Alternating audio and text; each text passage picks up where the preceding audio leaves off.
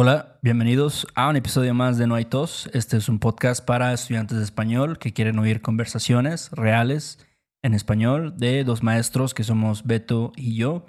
También hablamos pues de lo que pasa en nuestro país, México, de lo que pasa en el mundo.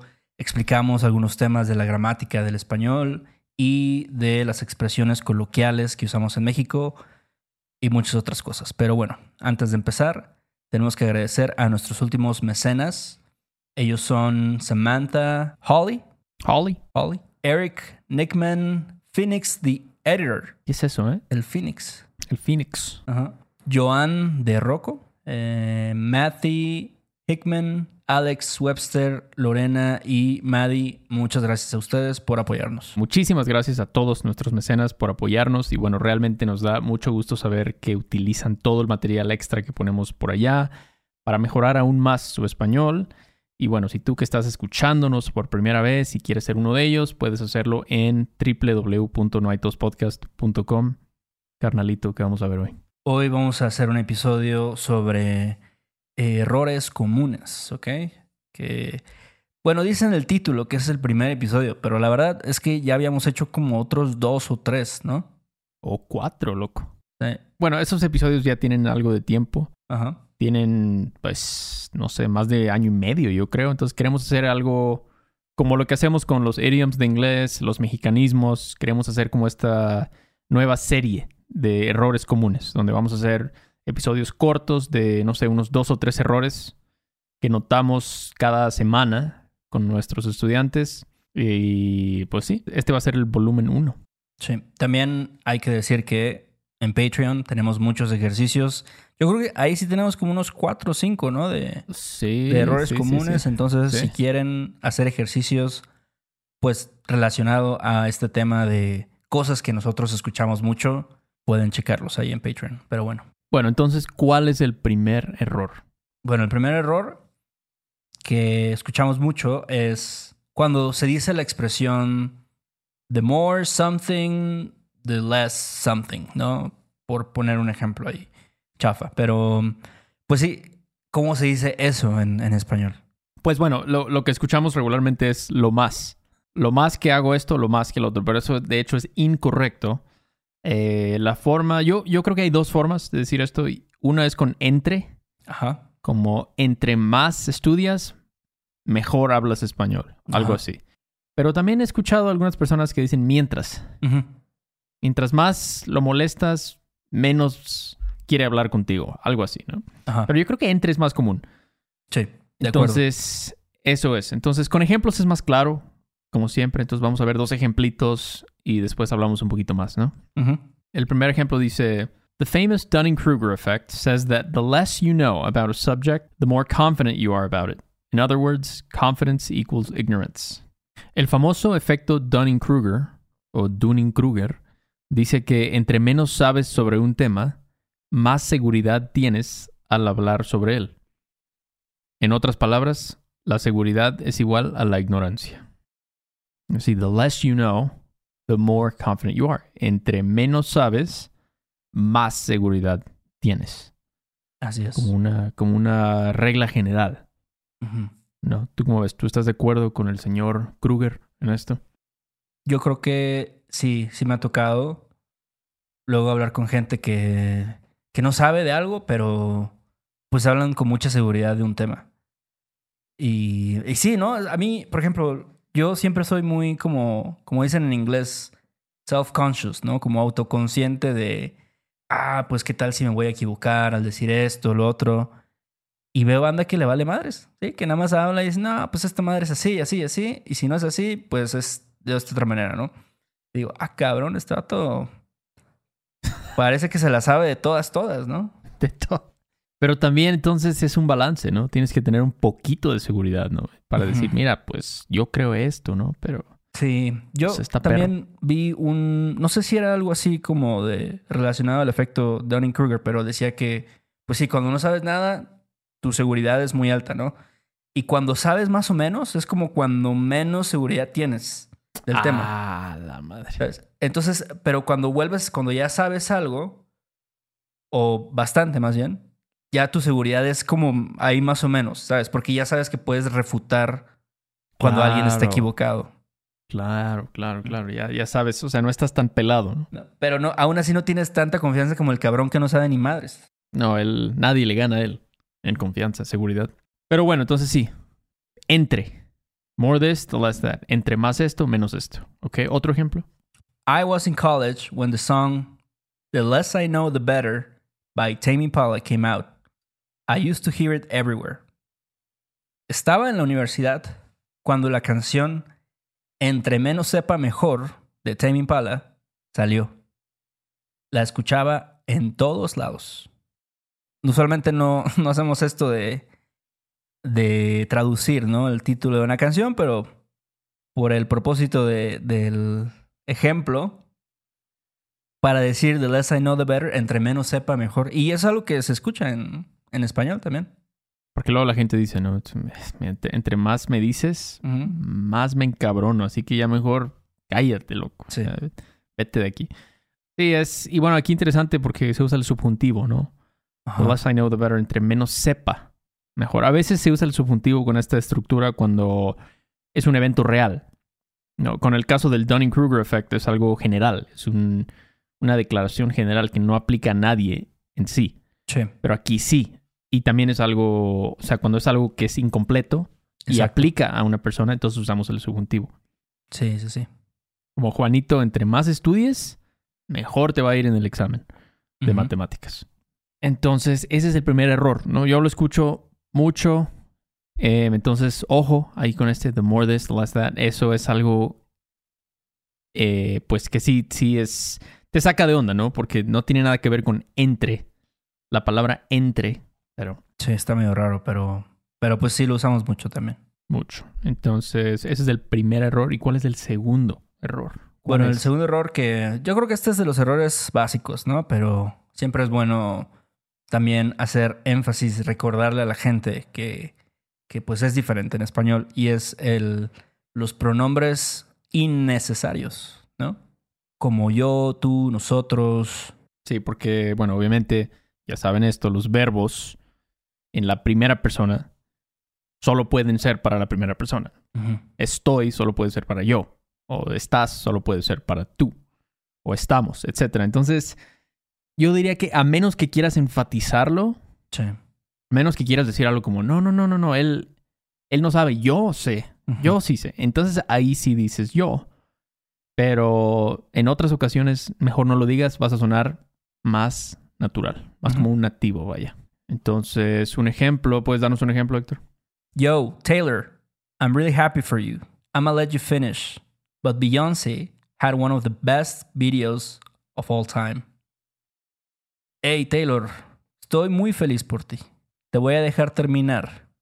Pero Beyoncé tuvo uno de los mejores videos musicales de todos los tiempos. I'm really happy for you. Ajá. No dirías, yo estoy muy feliz por ti. No. No suena natural, ¿no? Sí. Suena raro. Suena un poco raro, ¿no? O I'm gonna let you finish. Te voy a dejar terminar, en lugar de yo te voy a dejar terminar. Sí.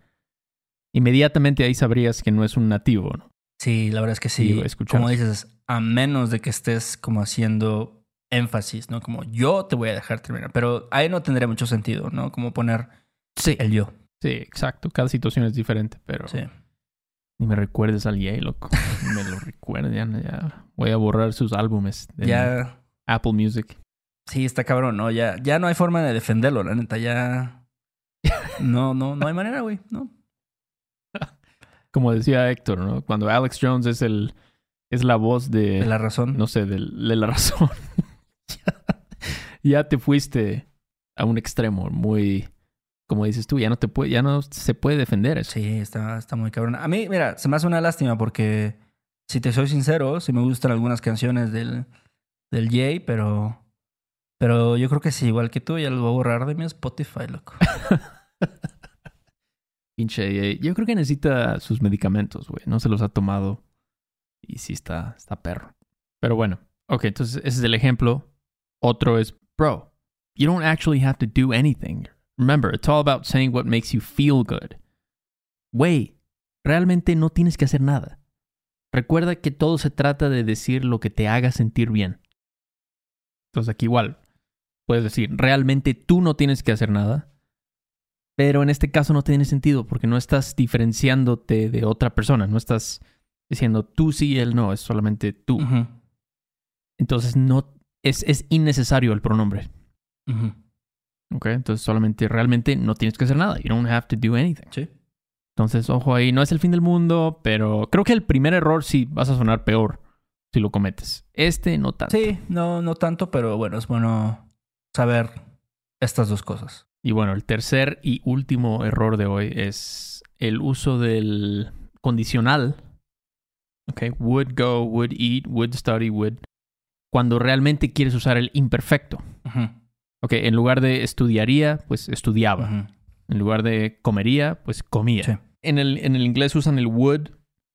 Would go, would visit, would do para hablar en el pasado y para el condicional. Pero en el español, si tú dices comería, pues es, tiene que haber una condición. Comería si qué. Ajá, Tú comerías si tuvieras hambre. exacto. O yo iría si tuviera ganas. Ujú. Pero entonces, bueno, veamos unos ejemplos. Back when I was in Catholic school, I would always stay away from any drink that had alcohol in it.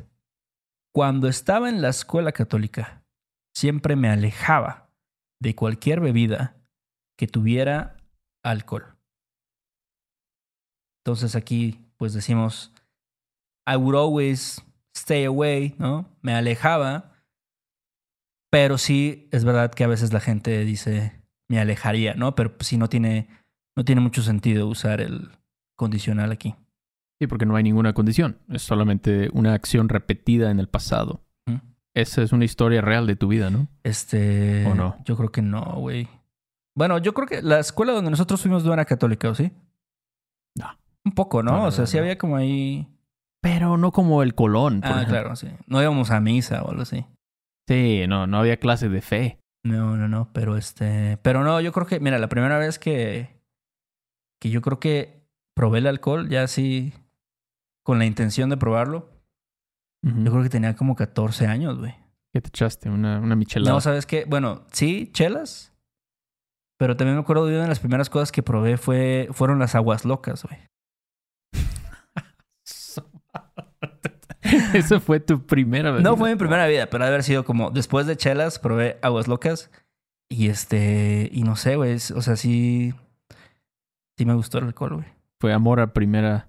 A- Primer sorbo. Primer trago. No, la neta es que ahorita ya. todavía me gusta el alcohol, pero, pero la verdad es que sí, ya no es lo mismo que, que antes. ¿Tú te acuerdas cuándo fue la primera vez que tomaste? Creo que alguna una cerveza sol, yo creo, o superior. Ah. Superior, porque mi familia, el lado de mi mamá, les gusta mucho la cerveza superior. Ajá.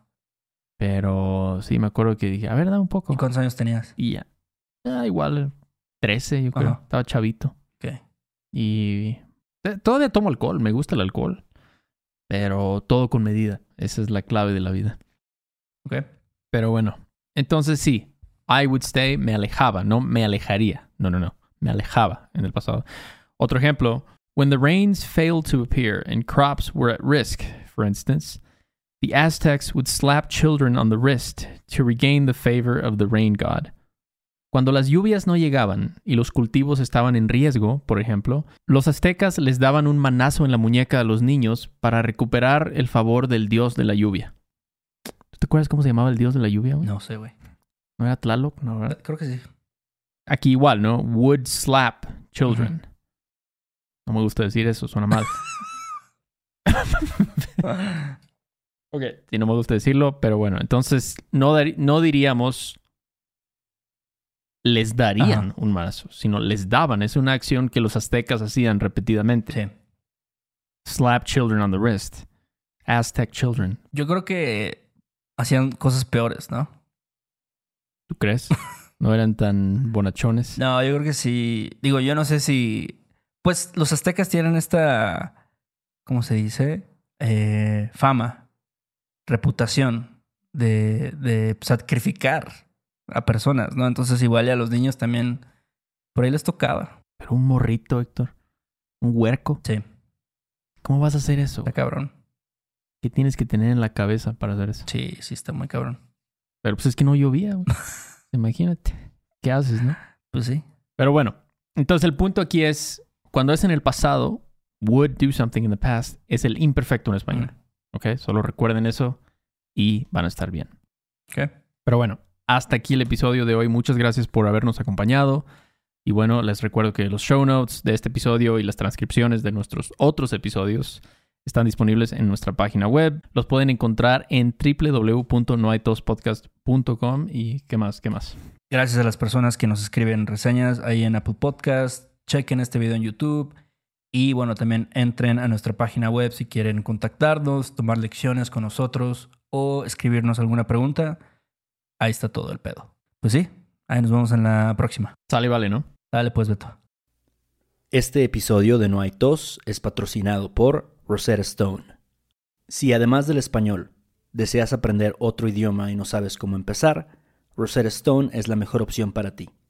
Es una forma inmersiva y progresiva de aprendizaje que usa imágenes, historias, diálogos y más para ayudarte a comunicarte con fluidez en el idioma que quieres aprender.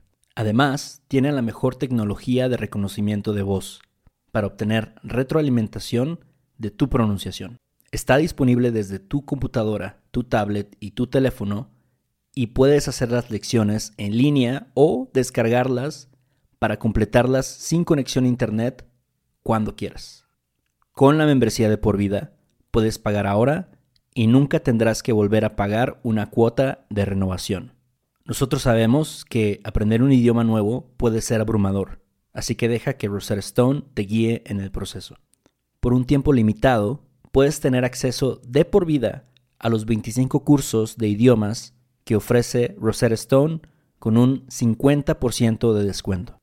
Canjea hoy mismo tu 50% de descuento en rosettastone.com diagonal tos. rosettastone.com diagonal tos. ¿Estás listo para convertir tus mejores ideas en un negocio en línea exitoso? Te presentamos Shopify.